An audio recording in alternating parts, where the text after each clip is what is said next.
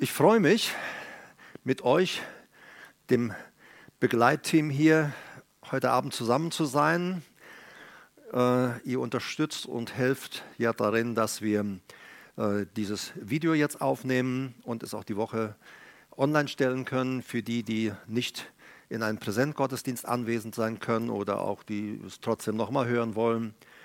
Ich freue mich natürlich auch bei euch zu sein, die ihr im Internet jetzt äh, dabei seid. Und äh, ja, auch wenn wir keine Präsent, äh, keinen Präsentgottesdienst haben, uns nicht so persönlich treffen können, fühle ich mich mit euch sehr stark verbunden. Wir sind eine Familie, wir gehören zusammen und äh, wir sind das Haus Gottes, wie ich das letzten Sonntag gesagt habe. Wir sind Gottes Haus und er wohnt mitten in seiner Gemeinde. Schön auch mit euch zu sein. Ich freue mich auch heute äh, zu euch wieder sprechen zu dürfen. Und äh, äh, ein Thema, das auch schon länger äh, auf meinem Desktop gelegen hat. Ähm, ich habe das Thema heute Nacht dann noch einmal erarbeitet und einfach auch Zeit, Stunden darüber verbracht, um äh, die Dinge anzuschauen und zu hören und auch wahrzunehmen, was Gott gerne sagen möchte. Die Jahreslosung, die wir dieses Jahr haben, und Alexander hat ja über Barmherzigkeit schon mal gesprochen, die Jahreslosung für dieses Jahr ist ja aus Lukas 6, 36 und sie heißt, seid barmherzig, wie auch euer Vater barmherzig ist.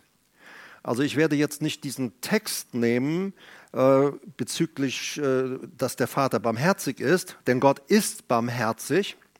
Und doch, als ich diesen Vers für diese Jahreslosung gelesen habe, gehört habe, äh, da habe ich so gedacht, kamen mir gleich viele Bibelstellen in den Sinn und ich habe gedacht, nicht jeder kann eigentlich Barmherzigkeit empfangen. Oder kann sie jeder empfangen? Und dann habe ich mich mit biblischen Texten befasst und sie angeschaut und äh, äh, habe festgestellt, nein, nicht alle empfangen Barmherzigkeit. Äh, nicht alle können Barmherzigkeit empfangen. Aber doch, sagt Gott, da ist Gnade und Barmherzigkeit für jeden. Da ist Gnade und Barmherzigkeit für dich und auch für mich. Aber dieses Angebot von Barmherzigkeit und Gnade, dieses Angebot ist an eine Bedingung geknüpft. Und jeder, auch wir, kann, können diese Bedingung erfüllen. Also Barmherzigkeit und Gnade kann man nur empfangen, wenn man die Bedingungen für Gnade und Barmherzigkeit auch erfüllt in dem Sinne. Vergangenen Sonntag habe ich ja darüber gesprochen, von zu Hause abgehauen und jetzt, äh, es war für viele sehr, sehr hilfreich. Ähm, und danke für eure Feedbacks auch. Ähm, jemand schrieb zum Beispiel, äh, ich habe diese Predigt gehört und ich habe mich in so vielem wiedergefunden und festgestellt, wo ich auch Korrektur vornehmen musste oder warum auch in der Vergangenheit Dinge schiefgelaufen sind in meinem Leben, ähm, die so hätten nicht schieflaufen müssen. Das war also letzte Woche, für die, die es noch nicht angehört haben. Aber dieses Thema auch letzte Woche von zu Hause abgehauen.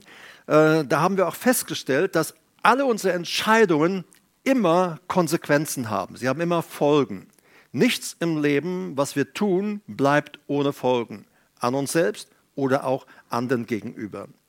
Äh, wir haben letzte Woche zum Beispiel festgestellt, wenn Menschen Gott, sein Haus, seine Gemeinde verlassen, zu Hause abhauen, dann hat dies immer Auswirkungen auf ihr persönliches Leben und Auswirkungen auf ihr persönliches Umfeld und oft auch auf das Leben und das Umfeld anderer Menschen. Nehmen wir zum Beispiel nur Adam und Eva.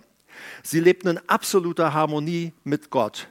Jeden Tag war Gott präsent, sichtbar präsent. Er ist ja durch seine Allgegenwart immer da aber er war sichtbar präsent, so dass sie mit ihm Auge in Auge sprechen konnten und in der, im Garten spazieren gingen miteinander und die Dinge besprachen. Aber Adam und Eva, die Folge ihrer Fehlentscheidung dann war von einer von Fruchtbarkeit, von einer wunderbaren Beziehung zu Gott.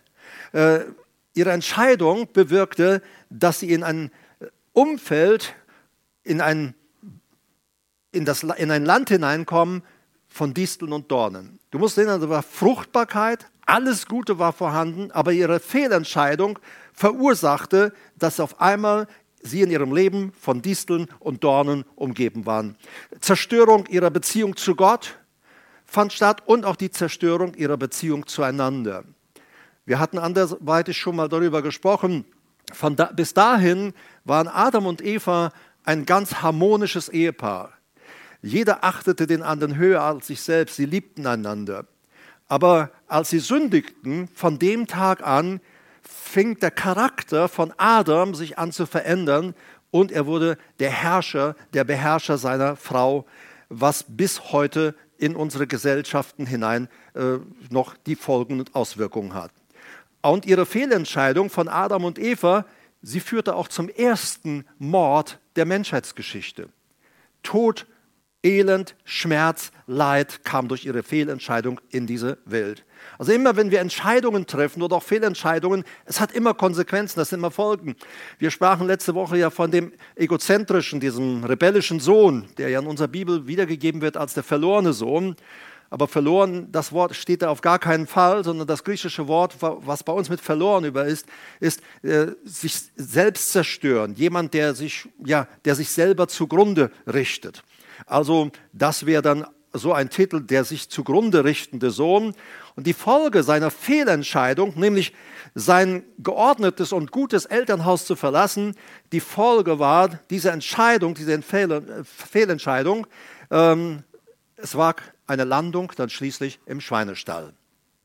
Ich hatte kurz angeschnitten letzte Woche, auch äh, was unsere Gesellschaft betrifft, in unserem Land, auch in, bis in Gemeinden hinein diese Corona-Zeit. Menschen, sagte ich letztes Mal, haben ihre Gemeinde, ihre Freunde im Stich gelassen. Andere äh, mussten ihre Dienste, ihre Aufgaben übernehmen, einfach nur mal so als Erinnerung nochmal. Äh, Grund unter anderem, warum gehe ich in keine Gemeinde? Ich will nicht mich an diese Maßnahmen halten, dass wir in der Gemeinde im Gottesdienst mit Masken sitzen müssen, obwohl man im, im Job, im Einkauf, in öffentlichen Verkehrsmitteln diese Maßnahmen ganz einfach befolgt und befolgen muss. Aber Corona brachte und bringt auch hervor, was in uns steckt, was im Menschen steckt. Corona zeigt auch, welcher Geist, äh, welcher, äh, welcher Geist Menschen treibt. Corona zeigt, welcher Geist Menschen treibt. Einige, äh, das sind einseitige Informationen durch Medien oder einfach auch Menschen, die sich nur fragwürdige und manchmal unseriöse äh, äh, Informationen aus unseriösen Quellen reinziehen und fragwürdige Informationen aus verschiedenen Quellen reinziehen. Die Folge ist dann oft, dass sie in ihrem Denken, in ihrem Bewusstsein und oft auch in ihrem Geist festgefahren sind und keine andere Meinung mehr zulassen. Es geht in keine Richtung mehr, das festgefahren. Ich habe geschrieben, man hat gewissermaßen einen äh, Hirnkolbenfresser, wie beim Auto. Und wenn das Auto, wenn da, wenn da ein Kolbenfresser ist, dann geht nichts mehr. Dann bleibt das Auto stehen. Äh, da kann man ihm noch so gut zureden, das Auto muss in die Werkstatt. Ich habe das erlebt als junger Autofahrer, mein erstes Auto, das ich hatte. Und ähm, das hat dann einen Kolbenfresser gehabt und blieb mitten im, auf der Hauptstraße in Wuppertal im Hauptverkehr. An der Ampel blieb ich stehen und es war begleitet von einem wunderbaren Hubkonzert. So, aber festgefahren. Und das passiert auch, kann uns passieren, wenn wir äh, keine andere Meinung mehr zulassen, sondern nur stur das verfolgen, was wir für richtig halten oder auch nicht. Die Folge der Fehlentscheidung ist dann Hamatia. Die Bibel nennt es Sünde. Ich sagte schon mal, Hamatia, das Wort bedeutet Zielverfehlung. So, dass man das Ziel, das Gott eigentlich mit uns hat, dass wir dieses Ziel verfehlen. Und ich habe mir hier aufgeschrieben, sich für Sünde zu entscheiden, bedeutet auch immer, sich gegen Gottes Barmherzigkeit und gegen Gottes Gnade zu entscheiden. Also wenn wir uns entscheiden, verkehrt zu handeln, zu sündigen, nicht in dem zu gehen, was Gott so herrlich, wunderbar für uns gedacht hat und uns geschenkt hat, wenn wir uns entscheiden, nicht in dem zu laufen, dann entscheiden wir uns, ich verzichte auf Gnade, ich verzichte auf Barmherzigkeit. Wie kommt es dazu, dass äh, zu einem Leben von Zielverfehlung, dass Menschen darin laufen? Ähm, die Schrift gibt uns da Antwort drauf. Erstens, da ist oft, oder oft, da ist Verblendung im Spiel. Ähm, nach dem Motto, ich bin schon richtig, ich bin auf dem richtigen Weg. Das, was ich tue, ist richtig. Ähm, das ist kein neues Problem oder neues Phänomen. Das kennen wir schon aus der Urgemeinde. Der Apostel Johannes schreibt im ersten Johannesbrief in Kapitel 8 bis 10, dass es da Leute gab, die sagten, ich mache keine Fehler. Also mag sein, dass andere Fehler machen, mag sein, dass andere Fehlentscheidungen treffen, ich nicht. Und er sagt in 1. Johannes 1, Vers 8, wenn wir aber behaupten, sagen, dass wir keine Sünde Hamatia, also Zielverfehlung haben, wenn wir behaupten, ich bin jemand, der nie daneben haut, der nie das Ziel verfehlt, ich bin so einer, dann betrügen wir uns selbst und die Wahrheit ist nicht in uns. Und äh, Vers 10 sagt er, wenn wir sagen, dass wir nicht gesündigt haben, also daneben gehauen haben, auch das Ziel verfehlt haben, Hamatia ist da wieder. Wenn wir sagen, dass wir nicht gesündigt haben, machen wir ihn zum Lügner und zeigen dadurch, dass sein Wort, sein Logos nicht in uns ist. Und wir wissen, wer ist das Logos? Jesus ist das Logos. Die Bibel sagt in Johannes 1, und Johannes hat es ja sehr stark uns hervorgehoben im ersten Kapitel des Johannesevangeliums, im Anfang war das Wort, das Logos. Und das Logos war bei Gott. Und Gott war das Logos. Und dann sagt er, und dieses Logos wurde Fleisch. Jesus wurde Fleisch. Also äh, der Johannes sagt hier, wenn jemand also von sich behauptet, ich habe nicht gesündigt, ich sündige nicht, ich mache keine Fehler, ähm, dann sagt er, dann zeigst du eigentlich, dass das Logos, dass dieser Jesus nicht mehr Teil in deinem Inneren, an deinem inneren Leben hat. Das zeigen wir durch diese Haltung. Dazwischen liegt ein Vers, Vers 9 in 1. Johannes 1, da sagt er, wenn wir aber unsere Sünden, unsere Hamatia, unser Fehlverhalten, unsere Zielverfehlungen, wenn wir bekennen würden, wo wir schuldig geworden sind, dann ist er treu und gerecht, dass er uns die Sünden vergibt und uns reinigt von aller Ungerechtigkeit. Also Menschen können dahin kommen, dass sie äh, in einem Leben von Zielverfehlung einhergehen, weil sie ganz einfach verblendet sind, sich verblenden lassen haben. Und die Bibel sagt, der Teufel versucht zu verblenden. Menschen, die ohne Jesus leben, die sind sowieso beeinflusst in ihren Gedanken, sagt die Schrift, vom Teufel, vom Gott dieser Welt. Er will natürlich alle, die einmal zu Jesus gekommen sind, die neues Leben in Christus bekommen haben, er möchte natürlich alle wieder zurück in Verfinsterung und in Eigenwilligkeit bringen. Wir aber sind nicht dazu berufen, in Eigenwilligkeit zu leben, sondern in einer wunderbaren, herrlichen Beziehung mit unserem Herrn. Also zu einem Leben der Zielverfehlung kommt es, man ist verblendet und man sieht auch nicht mal mehr, dass man eigentlich verkehrt liegt. Denn ich laufe verkehrt, aber ihr müsst wissen, ich bin trotzdem richtig. Und das ist, ist, hat schlimme Folgen. Die Folge ist, auch das sagt uns das Neue Testament, die Folge ist Verhärtung, Verstockung oder auch Gefühllosigkeit. In Epheser 4, Vers 18 heißt es dann, sie sind verfinstert am Verstand, Dianoia, äh, das Wort ist Denkvermögen, Verstand, Intellekt. Sie sind verfinstert in ihrem Denkvermögen, in ihrem Verstand, in ihrem Intellekt, fremd, entfremdet dem Leben Zoe Gottes, dem Leben Gottes, wegen der Unwissenheit, und da ist Agnoia, mangelndes Wissen, Unwissenheit, welches zu fehlerhaftem Verhalten führt. Also wegen der Unwissenheit, die in ihnen ist, wegen der Verstockung ihres Herzens. Und hier die Verstockung des Herzens, das griechische Wort ist Porosis und bedeutet Verhärtung, Verstockung, Gefühllosigkeit. Ähm, es führt, wenn wir nicht mehr bereit sind, uns korrigieren zu lassen, wenn wir nicht mehr bereit sind, die Meinung des anderen zu hören, wenn wir nicht mehr bereit sind, auch auf Gott zu hören, dann, wenn wir stur festhalten an unserem verkehrten Leben, Denkweise, Handeln, dann führt das schließlich zur Verstockung und zur Gefühllosigkeit. Wir werden unempfindsam für Wahrheit. Wir werden unempfindsam äh, für, für das Rufen Gottes. Und äh, irgendwann kracht es und wir sitzen da mit unserem Kolbenfresser in unserem Leben. Gibt es denn einen Ausweg, wenn wir jetzt so in eine Verstockung, in eine, ja, ich möchte sogar sagen, selbstgewählte Zielverfehlung, wenn wir uns da hineinbegeben haben, gibt es da einen Ausweg?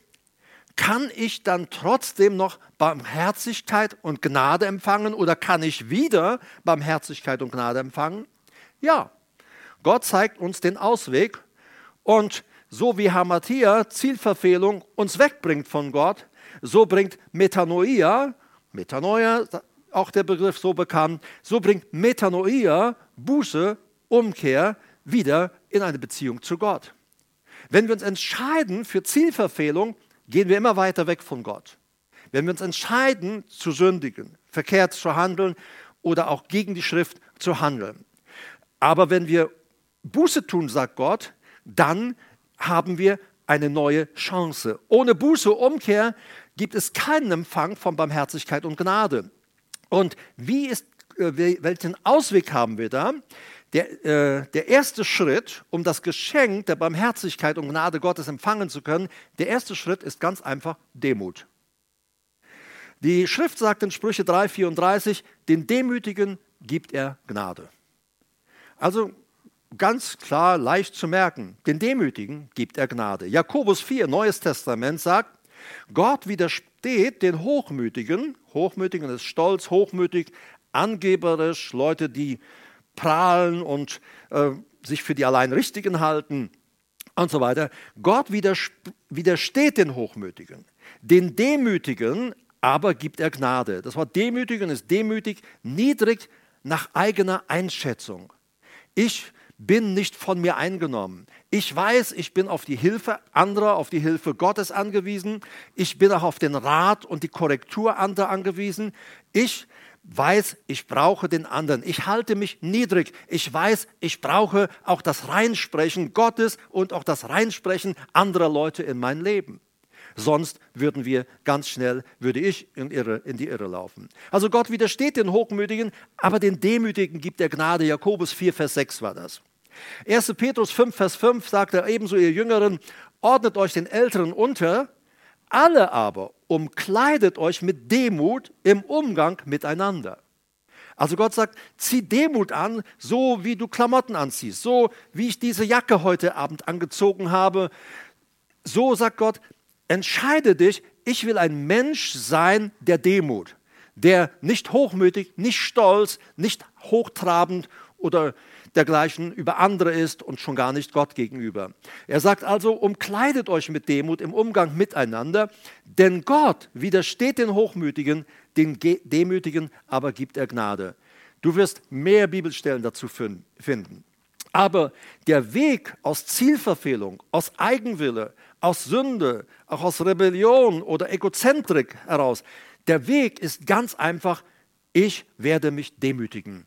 Dem Demütigen, dem gibt Gott Gnade. Zweitens, der zweite äh, äh, Bereich ist, unterwirf, unterordne dich Gott. Und er wird dich wieder erhöhen. Du musst wissen, er wird dich wieder erhöhen. Ich lese nochmal Jakobus 4, 6 bis 10.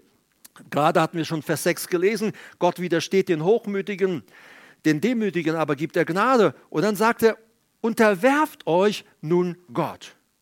Widersteht aber dem Teufel und er wird vor euch fliehen. Unterwerft euch Gott, das, das ist wieder dieses schöne griechische Wort Hypotasso.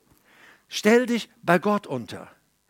Haltet euch nicht selbst für klug und weise, sagt die Schrift. Manche Leute stellen sich unter ihre eigene Klugheit und ihre eigene selbst aufgebaute Weisheit oder Schlauheit.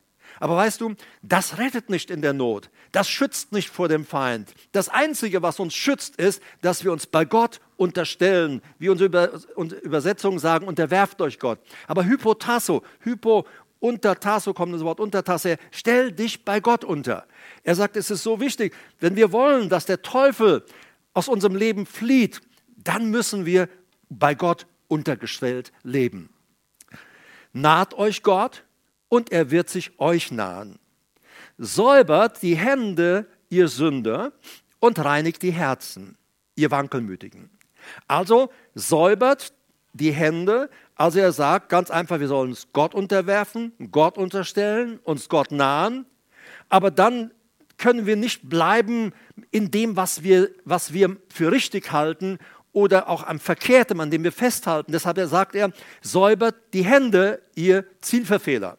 Hamatolos, ihr Sünder, ihr Zielverfehler, säubert die Hände. Säubert, äh, das Wort, griechische Wort ist katarizo und bedeutet reinigen. Es bedeutet vom Schmutz reinigen, vom Schmutz befreien. Gott sagt, das, womit wir hantiert haben, was nicht im Einklang mit ihm und mit seinem Wort ist, das, was wir an Verkehrtem festhalten mit unserem Leben, ja, mit unseren Händen, Gott sagt, das, davon musst du dich säubern. Also wir können nicht gleichzeitig sagen, ich will Barmherzigkeit und Gnade, aber Schmutz möchte ich auch behalten. Nein, Gott sagt, wenn du mit mir und unter mir leben willst, dann ist der nächste Schritt, dass du Dinge, die verkehrt sind in deinem Leben, loslässt. Dass du sagst, ich halte nicht mehr an dem Falschen fest. Der sagt, naht euch Gott und dann säubert, und er wird sich euch nahen und säubert die Hände, ihr Sünder, Hamatolos, äh, Tolos, und er sagt, reinigt die Herzen. Reinigt die Herzen, das griechische Wort ist agnizo. Und agnizo bedeutet weihen, reinigen. Eine solche Reinigung wurde zum Beispiel von den Priestern für den Opferdienst im Tempel verlangt. Und der Jakobus schreibt hier im Neuen Testament an die Gemeinde, scheinbar war das eine Problematik dort, dass Leute einfach an Dingen festgehalten haben oder Dinge gehandelt, zugelassen haben, gelebt haben in ihrem Leben, dass ihr Leben verunreinigte. Und er sagt, wenn du zu Gott kommen willst, musst du dich von solchen Dingen reinigen. Aber er sagt nicht nur äußerlich, ich tue Dinge weg, er sagt, und er sagt, äh, reinigt, weiht die Herzen Gott. Weihe dein Herz. Vollziehe mit deinem Herz eine Weihe. Wir können mit den Lippen bekennen nach außen, damit will ich jetzt nichts mehr zu tun haben, aber in unserem Herzen können wir da denken, ja, bei der nächsten Gelegenheit tue ich es ja doch wieder. Oder will ich es wieder tun? Und deshalb sagt Gott, reinigen, loslassen von Dingen, die nicht gut sind, ist der eine Schritt. Der nächste Schritt ist, weihe mir dein Herz.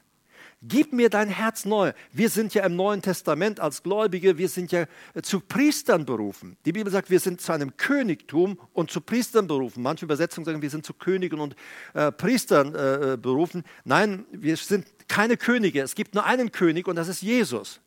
Ich habe äh, die Woche aus, ähm, äh, aus, aus dem Ausland einen äh, eine, eine WhatsApp-Nachricht bekommen. Ein Pastor schreibt mir, Hallo König Herbert, weil er hat nach seiner Übersetzung sind wir alle Könige. Äh, und als ich das las, habe dann Hallo König Herbert, dann habe ich gesagt, Jesus, nur du bist König. Aber das ist aufgrund von Fehlübersetzungen, die wir manches Mal haben. Da steht niemals, dass wir Könige sind. Es steht immer, wir sind ein Königreich. Wir gehören zu einem Königreich. Dadurch, dass wir zu Jesus kommen, gehören wir zu einem Königreich. Und in diesem Königreich sind wir Priester. Und Gott sagt, ich erwarte von diesen meinen Priestern, die, die zu mir gehören, die zu meinem Haus gehören, dass sie ihre Herzen reinigen, ihre Herzen weihen, mir geben, damit ich den Raum in ihrem Herzen habe. Reinigt die Herzen, ihr Wankelmütigen. Wankelmütigen, äh, wörtlich steht, äh, steht dort Diapsyche, äh, Leute mit gespaltener Seele. Doppelherzigen, übersetzt eine andere Übersetzung. Reinigt weit eure Herzen neu, die ihr von geteilter Seele seid. Mal sind wir so und das andere Mal sind wir wieder so. Äh, dann verhalten wir uns wieder ganz fromm, sobald keine Nähe ist, sind wir wieder ganz unfromm.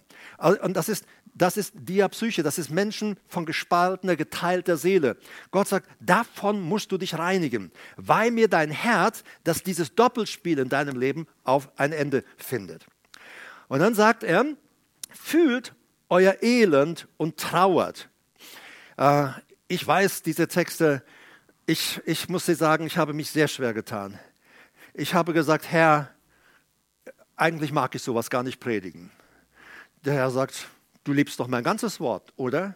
Ja, ich sage, jeden Buchstaben, jedes Wort in deinem Wort liebe ich, ehre ich. Aber trotzdem, man hat ja doch auch lieber Freudennachrichten. Aber weißt du, manchmal haben wir Freudennachrichten und trotzdem bleibt die Freude auf, weil man die Bedingungen zu dauerhafter Freude nicht erfüllt hat. Und er sagt hier also nicht nur reinige dich, von, reinigt eure Hände, Rein, weiht eure Herzen mir neu, reinigt eure Herzen. Er sagt, fühlt euer Elend und trauert. Dieses Wort trauert ist äh, Penteo und bedeutet klagen, trauern, Leid tragen. Äh, also Gott sagt, jemand, der unsauber hantiert, lebt, ein unreines Herz hat, der sollte in eine Position kommen, wo er anfängt, über seinen Zustand elendig, sich elendig zu fühlen und zu trauern. Schon krass, oder? Also ich finde es auf jeden Fall. Fühlt euer Elend und trauert. Penteo klagen, trauern, leitern und weint. Also wir äh, haben es doch lieber, jemand verkündigt mir, tue Buße und sei happy. Aber Gott sagt, tue Buße und heule. Tue Buße und weine. Wein, sagt er. Das Wort Wein ist äh, Klaio und bedeutet weinen, beweinen. In vielen verschiedenen Situationen wird dieses Wort im Neuen Testament gebraucht. Zum anderen auch äh, der Ausdruck beim Abschiedsschmerz, aber auch als Ausdruck tiefster innerer Erschütterung. Also Gott sagt, ich wünsche mir, so steht es in seinem Wort, dass du kommst dass du deine Hände reinigst, dass du kommst, dein Herz reinigst und mir dein Herz wieder neu weißt. Und ich möchte auch, dass du das anschaust, was gewesen ist in dem, was du gelebt hast. Schau es dir an und Gott sagt, ich wünsche dir dabei eine tiefe Erschütterung. Ich wünsche dir eine Erschütterung. Und ich glaube, wenn wir auch mal richtig erschüttert werden über Dinge, die wir verkehrt, bewusst verkehrt gelebt haben, dass uns das doch schon ein Riesenstück ein andermal bewahren kann, dass wir sagen, ich will vorsichtiger leben. Also wir sind ja manches Mal auch schnell dabei, wenn Menschen vom Heiligen Geist her in eine Erschütterung hineingenommen werden über den Zustand ihres Lebens, dann sind wir äh, schnell dabei und wollen auf die Schultern klopfen und sagen, du, der Herr liebt dich doch, er ist doch dein Vater. Und wenn wir auf Gott hören würden, dann würde er manchmal sagen, bist du jetzt mal still? Ich habe diese Erschütterung verursacht, weil ich möchte, dass in dem Leben dieser Person etwas geschieht. Von daher, Erschütterungen sind nicht immer negativ. Göttliche Erschütterungen sind heilsam, sie sind gut. Und er sagt, fühlt euer Elend und trauert und weint, beklagt es, äh, werdet erschüttert darüber. Und dann sagt er, euer Lachen verwandle sich in Traurigkeit, in Trauer. Er sagt, bisher hast du gedacht, naja, ich bin halt wie ich bin, jeder macht ja mal Mist. Gott sagt, hey, was lachst du darüber? Über dein, über, dein, über dein Mist in deinem Leben sollst du nicht lachen, Du sollst dann Traurigkeit darüber verfallen. Gott sagt, euer Lachen verwandle sich in Traurigkeit und eure Freude in Niedergeschlagenheit. Das sind doch krasse Worte. Ich muss sagen, die lese ich mir nicht gerne jeden Tag. Äh, die wünsche ich mir auch nicht immer als Predigtthema. Ja, äh, von daher, ich habe also nach heute Nacht, ich habe gesagt, nächsten Sonntag predigt jemand anders. Äh, aber das, selbst das können wir ja auch nicht entscheiden, äh, wann wir wollen oder wann wir nicht wollen. Und er sagt, euer Lachen verwandle sich in Traurigkeit, in Trauer und eure Freude in Niedergeschlagenheit. Und dann sagt er Vers 10, demütigt euch. Äh, tab ein, ein demütigen, sich erniedrigen seine Sünde anerkennen bedeutet. Gott sagt, anerkenne vor dem Herrn deine Sünde.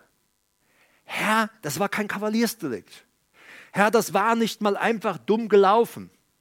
Nein, der Herr sagt, das ist so krass, dass ich darüber möchte, dass du davon erschüttert wirst, dass das Lachen aufhört und dass du anfängst darüber zu trauern und zu weinen. Glaube mir, dann kommt aber auch echte Freude und keine gestellte Freude dann kommt echte Freude. Demütigt euch. Anerkennt eure Sünde vor dem Herrn. Herr, ich habe gesündigt gegen den Himmel und vor dir, vor den Menschen. Vater, wie wir das bei diesem Sohn hatten. Und er sagt, demütigt euch vor dem Herrn und er wird euch erhöhen. Aber Erhöhung wird nie kommen, wenn wir uns nicht demütigen. Der Erhöhung geht immer die Demütigung voran. Immer auch Erschütterung. Immer auch ein sich reinigen immer auch ein sich Gott neu weihen. Drittens, bekenne, wenn wir nur erschüttert werden, ähm, das wäre ja noch nicht genug. Man kann ja auch tiefe Reue über etwas haben und es dann hinterher trotzdem weiter tun. Aber drittens, Gott sagt, bekenne und verlasse deinen verkehrten Weg. Sprüche 28, Vers 13, das war der Vers, der mir in Bezug zur Jahreslosung direkt als Parallelstelle auffiel. Seid barmherzig, wie euer Vater barmherzig ist. Und Gott ist barmherzig. Glaubst du, dass er der Barmherzige ist? Er ist voller Barmherzigkeit, so steht es geschrieben. Und er ist die Barmherzigkeit in Person. Und er sagt in Sprüche 28, 13, wer seine Verbrechen zudeckt, wird keinen Erfolg haben. Wer sie aber bekennt und lässt, wird Erbarmen finden, wird Erbarmen erlangen. Wer sie also bekennt und lässt, wird Erbarmen erlangen. Dieses Wort Erbarmen, das hebräische Wort ist Racham und bedeutet Erbarmen, Barmherzigkeit, Gnade. Also manche Übersetzungen übersetzen, wer sie bekennt und lässt, wird Gnade äh, empfangen. Andere übersetzen, er wird Barmherzigkeit empfangen, er wird Erbarmen empfangen, so sagt es die Elberfelder. Ähm, es ist all das. Wer also seine Sünde bekennt und lässt. Also es geht nicht nur, dass ich hergehe und sage, oh Gott, ich bekenne, äh, ich habe echt Mist gebaut. Nein, wir hatten das erst schon, was der Jakobus sagt, dass wir unsere Hände reinigen. Gott sagt, in dem Bekenntnis der Schuld muss immer auch mit drin liegen, diese Entscheidung, ich verlasse den bisher verkehrten Weg. Ich verlasse diesen Weg. Sonst äh, können wir kein Erbarmen finden, keine Barmherzigkeit. Er sagt, wer seine Verbrechen zudeckt, äh, Schwamm drüber, äh, unter das Blut Jesu, dass bloß keiner was sieht. Was weiß ich, was wir alles für fromme Tricks im Leben schon gehabt haben. So, er sagt, wer seine Verbrechen, seine Missetaten, sagt eine andere Übersetzung, zudeckt, wird keinen Erfolg haben. Wer sie aber bekennt und lässt, wird Erbarmen finden, wird Barmherzigkeit, wird Gnade finden. Das, griechische, das hebräische Wort Racham bedeutet auch Erbarmer. Also Gott sagt, wenn du deine Sünde bekennst und wenn du sagst, Schluss damit, ich schlage jetzt einen göttlichen, einen neuen, einen göttlichen, gottgewollten Lebensstil ein. Gott sagt, wenn du, wenn du das tust, dann wirst du einen Erbarmer finden. Dann wirst du Gnade, Barmherzigkeit finden und dann wird Gott persönlich unser Erbarmer sein. Du wirst Erbarmen finden. Und dann sagt er in Vers 14, Sprüche 28, 13 hatten wir gelesen, Sprüche 28, 14, glücklich der Mensch, der beständig in der Gottesfurcht bleibt. Wer aber sein Herz verhärtet, wird ins Unglück fallen. Wir haben das letzte Woche gesehen bei diesem Sohn und wir haben auch andere Situationen als Vergleich mit einbezogen. Aber die Entscheidung, die Fehlentscheidung dieses Sohnes brachte ihn ins Unglück. Er landete im Schweinestall. Und ich sagte letzte Woche, auch viele Gläubige überall auf der Welt, gerade auch in dieser Zeit von Corona, in der Selbstbestimmung ihres Lebens, zu entscheiden, was ich tue und was nicht. Gott wird gar nicht gefragt, ob er mit dem Weg einverstanden ist. Viele Menschen tun einfach, was sie wollen. Auch wenn sie den Namen Jesus nennen. Sie tun einfach, was sie wollen. Nicht, was der Herr will. Und Gott sagt hier in Sprüche 28, 14, du musst wissen, das Ende wird sein, du wirst in Unglück fallen. Du wirst in Unglück fallen. Gott möchte das nicht. Und manches Mal ist es so, dass wir uns quälen. Statt die Dinge in unserem Leben zu klären, versuchen wir doch irgendwie das unterm Teppich zu halten. Wir wollen ja irgendwie auch noch gut dastehen. Wir versuchen das irgendwie unterm Teppich zu halten und dabei werden wir kränker und kränker und kränker. Die Seele quietscht, die Seele weint, die Seele wird krank. Aber ich muss sagen, ich kenne aus meinem Dienst und ich kenne noch zur Zeit, ich kenne Menschen, die ihr Leben mal Jesus anvertraut haben, mit Jesus gegangen sind und äh, die in ihrer Seele total krank sind. Total krank sind. Aber wenn du versuchst, mit ihnen neu in eine Beziehung mit Jesus zu gehen, sie einzuladen, mit diesem Jesus zu gehen, dann so, nein, das brauche ich nicht. Man geht lieber zu einem Psychologen oder zu einem Psychiater. Man nimmt lieber Medikamente, um den Schmerz seiner Seele, die Unruhe seiner Seele irgendwie zu unterdrücken. Gott sei Dank gibt es Medikamente, sonst wäre das Leid und das Elend noch größer in dieser Welt. Aber der, der der Arzt ist, der sagt, ich bin der Herr, dein Arzt, ich kümmere mich um dich, den umgeht man, den ignoriert man und man dämpft sein Unglücksgefühl, seinen Schmerz der Seele durch irgendwelche Medikamente oder auch Drogen. Ich möchte euch einen kleinen Erlebnisbericht noch vorlesen äh, von David.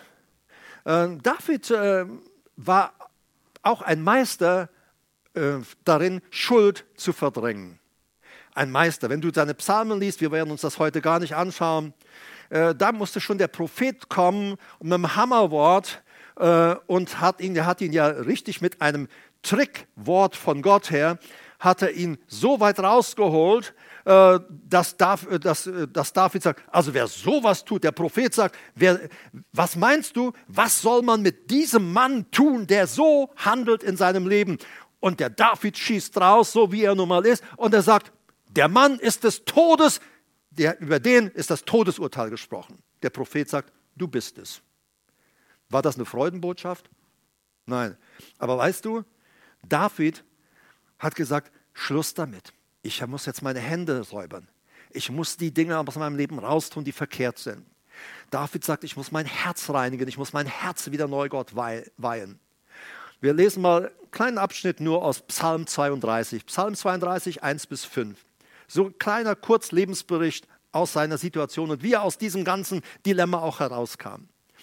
Und er beginnt diesen Psalm, glücklich der, dem Übertretungen vergeben sind, dem Sünde, Zielverfehlung zugedeckt ist. Im Alten Testament gab es ja keine Entfernen von Sünden, sondern nur ein Zudecken. Ja?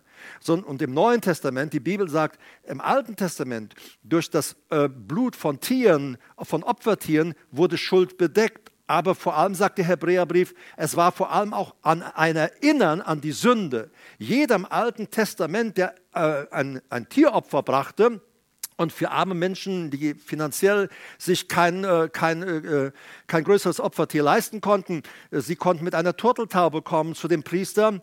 Und, aber es wurde jedes Mal, wenn sie sagen, dieses Tier stirbt jetzt, weil du ein Sünder bist. Dieses Tier, Tier stirbt, weil du schuldig bist. Lies es nach, steht im Hebräerbrief. Es war jedes Mal ein Erinnern an die Sünde. Und da wurde aber vor, äh, gewissermaßen auch für eine Zeit hat Gott es zugedeckt. Die Menschen hätten es sonst gar nicht aushalten können. Aber dann sagt der Hebräerbrief, im Neuen Testament ist es anders. Das Blut Jesu deckt nicht zu. Das Blut Jesu reinigt uns. Es reinigt uns porentief von aller Ungerechtigkeit. Porentief ist zu wenig. Das machen die Waschmittel nur. Aber Jesus reinigt bis ins Innerste hinein, in unser Herz, in unsere Seele und er gibt uns auch einen neuen Geist. Also David sagt hier, glücklich der, dem Übertretung vergeben Kurzer Lebensbericht. Dem Sünde zugedeckt ist. Vers 2. Glücklich der Mensch, dem der Herr die Schuld nicht zurechnet und in dessen Geist kein Trug, keine Falschheit ist. Als ich schwieg, es verschweigen wollte, zerfielen meine Gebeine durch mein Gestöhn den ganzen Tag. Denn Tag und Nacht lastete auf mir deine Hand, verwandelte wurde mein Saft in Sommergluten. Beachte, was der David hier sagt in seinem kurzen äh, Lebensbericht.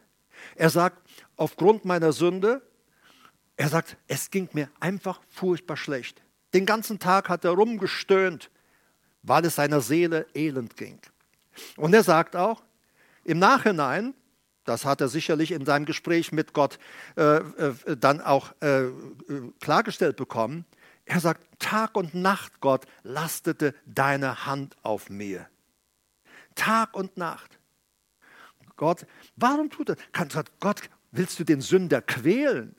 Willst du dem, dem es schon, sorry, so beschissen geht, willst du dem jetzt auch noch Druck machen? Gott sagt, ja, das will ich. Denn wenn ich ihm keinen Druck mache, bleibt er in seiner Verkehrtheit und geht für immer verloren. Und Gott sagt, ich werde alles tun, tragen, heben und wenn es manchmal ist, mit Druck aufs Leben kommen, damit der Mensch umkehrt von seinem verkehrten Weg. David sagt, das hat Gott bei mir gemacht. Tag und Nacht lastete seine Hand auf mir, deine Hand auf mir. Verwandelt wurde mein Saft in Sommergluten. Und dann hat er aufgegeben, Vers 5. Da tat ich dir kund meine Sünde und deckte meine Schuld nicht länger zu.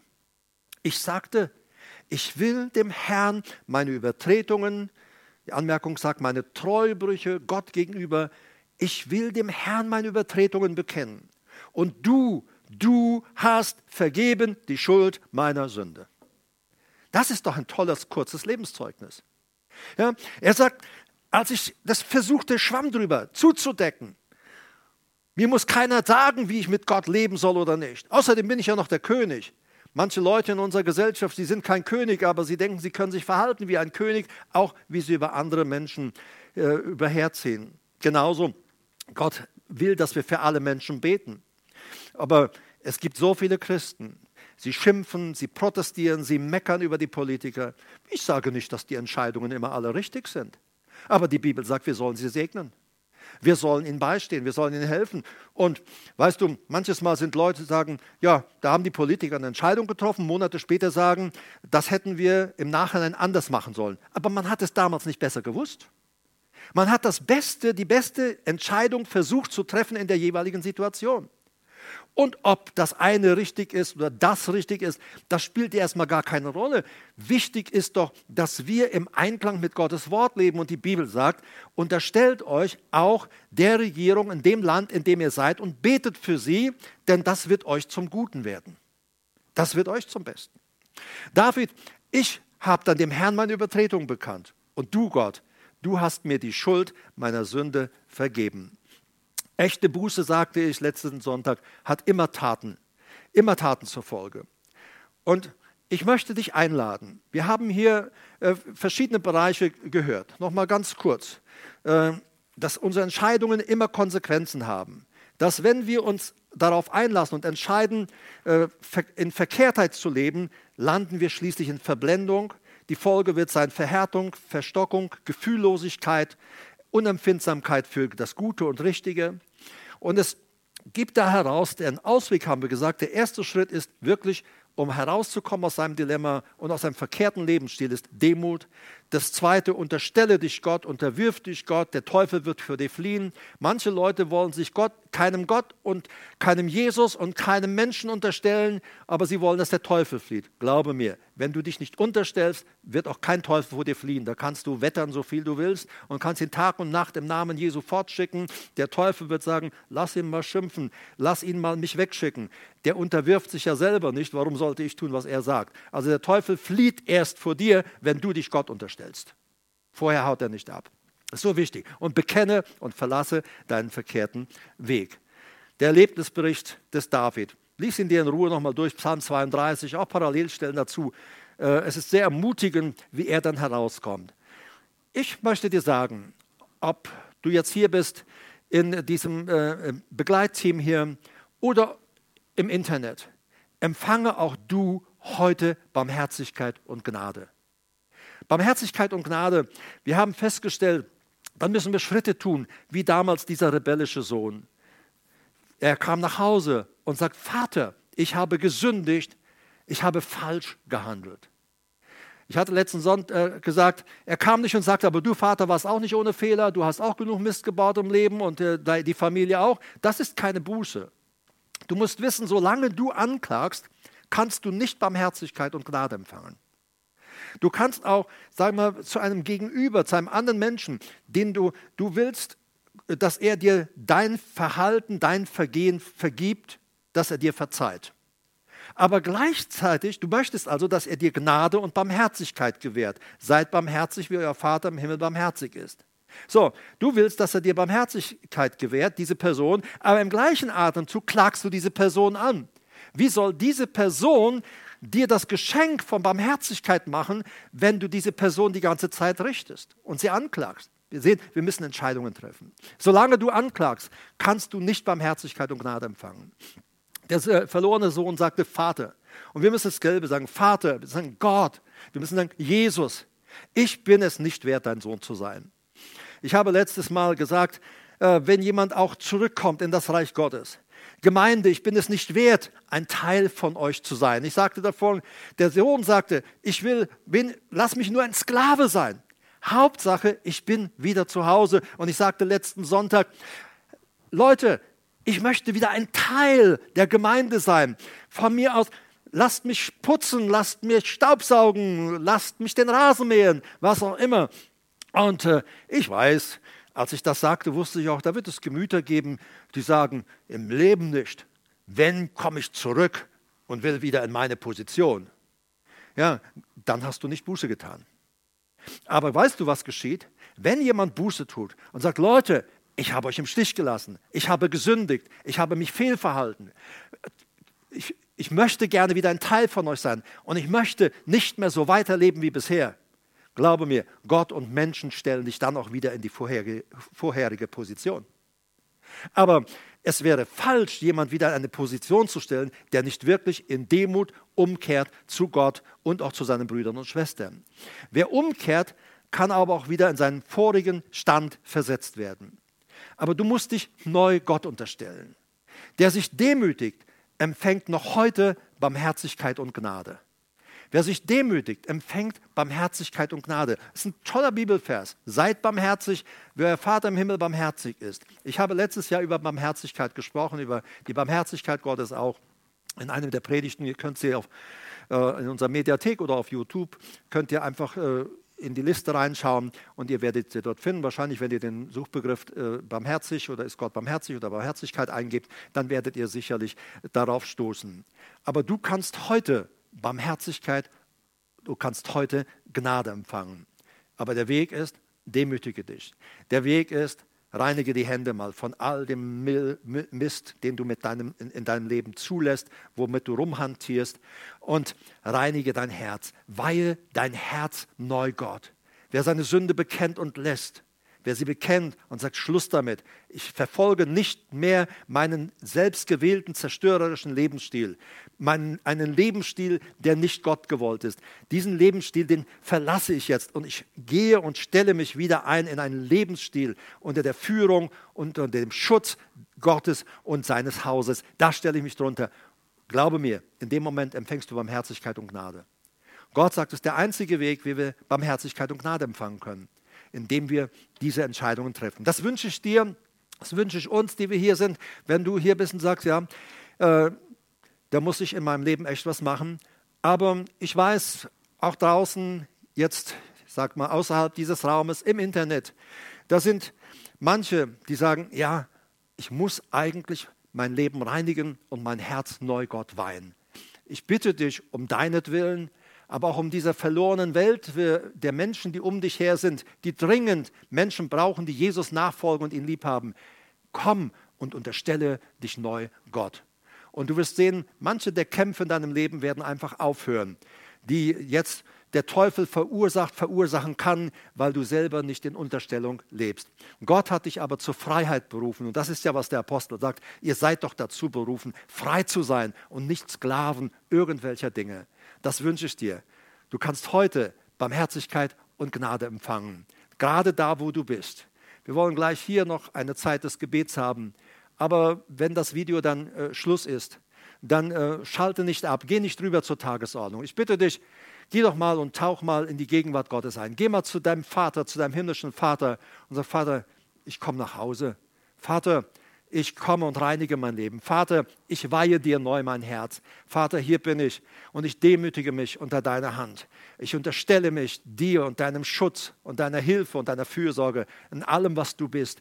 Ich unterstelle mich. Also nicht jetzt gleich abschalten und dann sagen, okay, ähm, äh, weiter so. Nein, nicht weiter so, sondern gib dich Gott hin und empfange Barmherzigkeit und Gnade. Im äh, Nachspann sehen wir jetzt, siehst du jetzt auch gleich noch unsere Kontaktadressen, die Kontaktmöglichkeiten. Gerne kannst du dich an uns wenden. Wir freuen uns, mit dir auch so in Kontakt zu kommen. Und äh, es ist auch gut, dass du die Gemeinde weiter unterstützt. Ähm, und ähm, darin auch deine Loyalität und Treue beweist, indem du auch weiter deine Zehnten, deine Opfer oder deine Gaben, die du dir immer vorgenommen hast, äh, in die Gemeinde zu geben, dass du sie weiter reingibst. Danke für alle, die treu sind. Danke für alle, die helfen. Also ich muss sagen, ich bin richtig stolz auf euch, auch hier auf euch, die jetzt da seid. Ich bin stolz auf euch äh, in einem guten Sinne, äh, dass ihr da einfach loyal Gott gegenüber und auch seinem Haus gegenüber seid. So, also du kannst deine Kollekte äh, dort auch online überweisen. Ist immer wieder doch die Frage von manchen Leuten, die sagen, ja, wo kann ich meine Kollekte jetzt hin tun? Einfach online draufschreiben. Manche tun es auch so. Sie schreiben dann einfach Kollekte drauf. Und äh, ich wünsche euch Gottes Segen. Und ich wünsche dir riesigen Empfang, wunderbaren Empfang von Barmherzigkeit und Gnade. Gott segne dich in Jesu Namen.